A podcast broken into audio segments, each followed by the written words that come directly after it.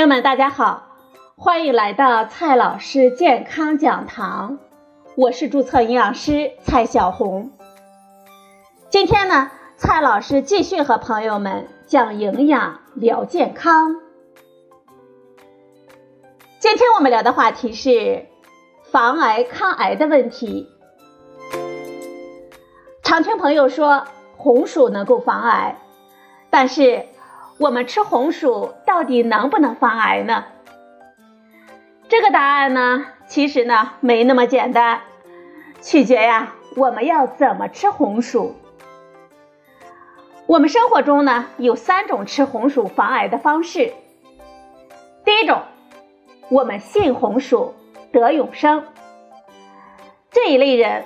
坚信吃红薯就能够防癌，多吃红薯呢，就是给自己降低癌症的风险买了一个靠谱的保险，进而人生开启了飞车的模式，抽烟喝酒啥啥都来。但是啊，这红薯呢不是神药，天天这么折腾自己的身体，妄想靠吃点红薯来抵御烟酒的伤害。这实在是太异想天开了吧！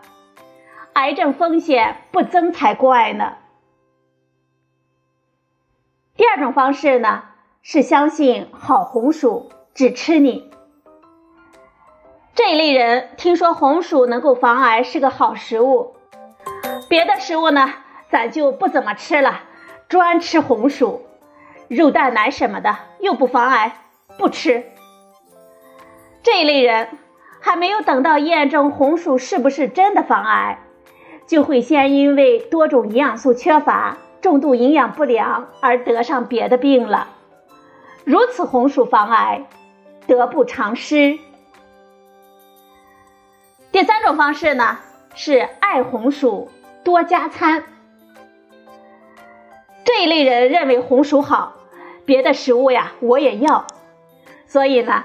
就在日常饮食习惯不变的基础上，每天呢多吃一个红薯。事实上，这种饮食很可能导致我们热量摄入过度，长此以往很容易长胖，而体重超重或者是肥胖就会显著的增加超过十种癌症的风险，比如说肝癌、直肠癌、乳腺癌、胃癌等等等等。这样吃红薯。是防癌呢，还是致癌呢？你可能会说，既然红薯热量高，那么我每次用一个红薯来替代一个菜，应该可以了吧？朋友们，等一下，即便如此，你代替的是什么菜？如何烹饪，仍是个关键的问题。举个例子吧。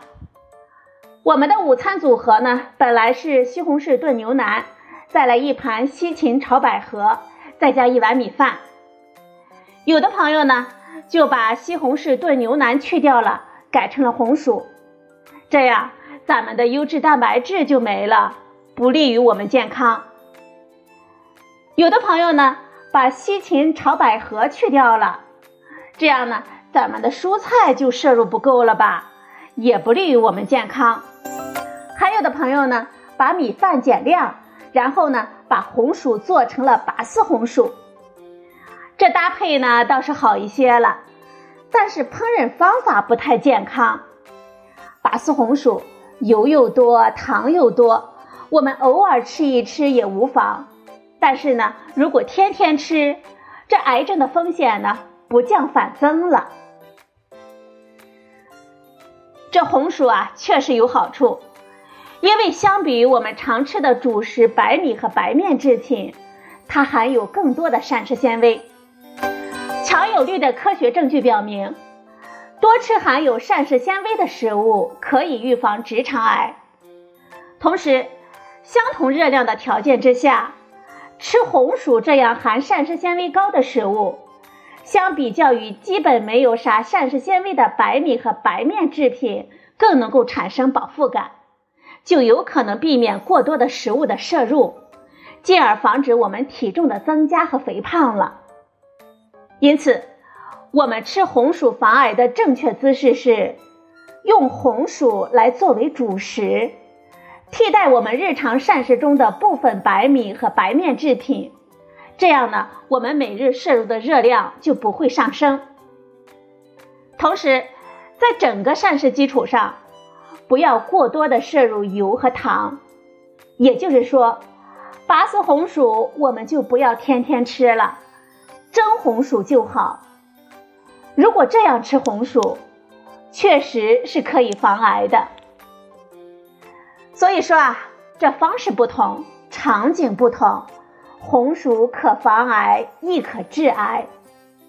在饮食营养当中，最忌讳的就是标榜明星食物的万能性。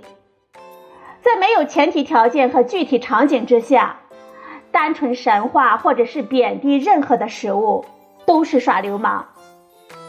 我想呢，大家应该听出来了。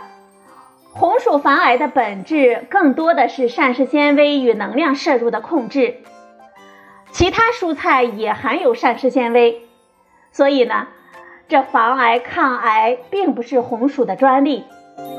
通过控制能量的摄入来帮助我们控制体重，这和整体的膳食模式以及运动习惯都关系重大。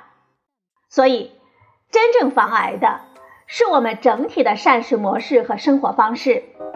当我们讨论吃或不吃、多吃少吃某种食物的时候，不能单看这个食物的本身，而是应该从总的膳食的摄入和我们生活习惯的整体角度来说，来看它对我们健康的影响，并分析本质的原因。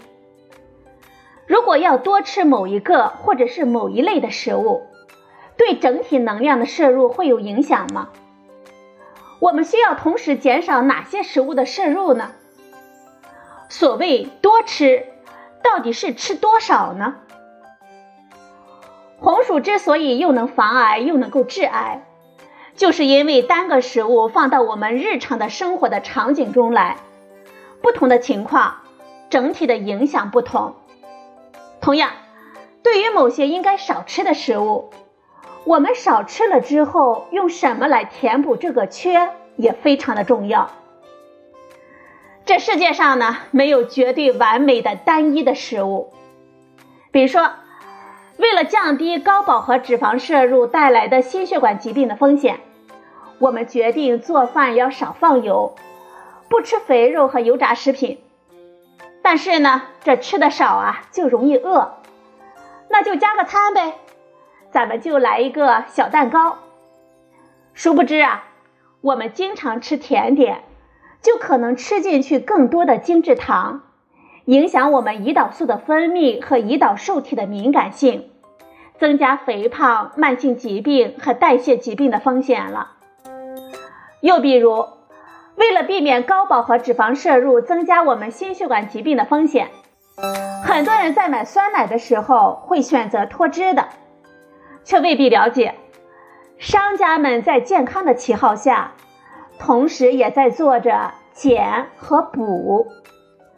脱脂酸奶减少了饱和脂肪的含量，但是为了我们的口感呢，大部分都增加了糖，成为了高糖食品。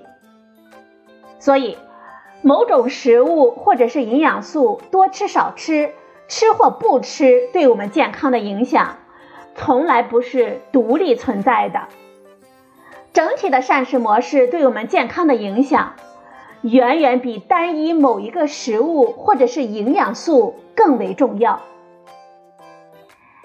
在当今这个信息爆炸的环境当中，无数关于吃的话题充斥着我们的生活。网络上的信息一经传播之后，很可能就导致了食物的哄抢和无数的焦虑。谣言辟谣此起彼伏，今天说吃什么什么好，明天呢又传什么什么不好。碎片化的信息与标题党，让我们大众越来越倾向于愿意获取简单、快速、直接、明了、更绝对化的信息，缺少了真正的思考。越是简单和绝对化的信息，越容易传播，而真正科学的东西。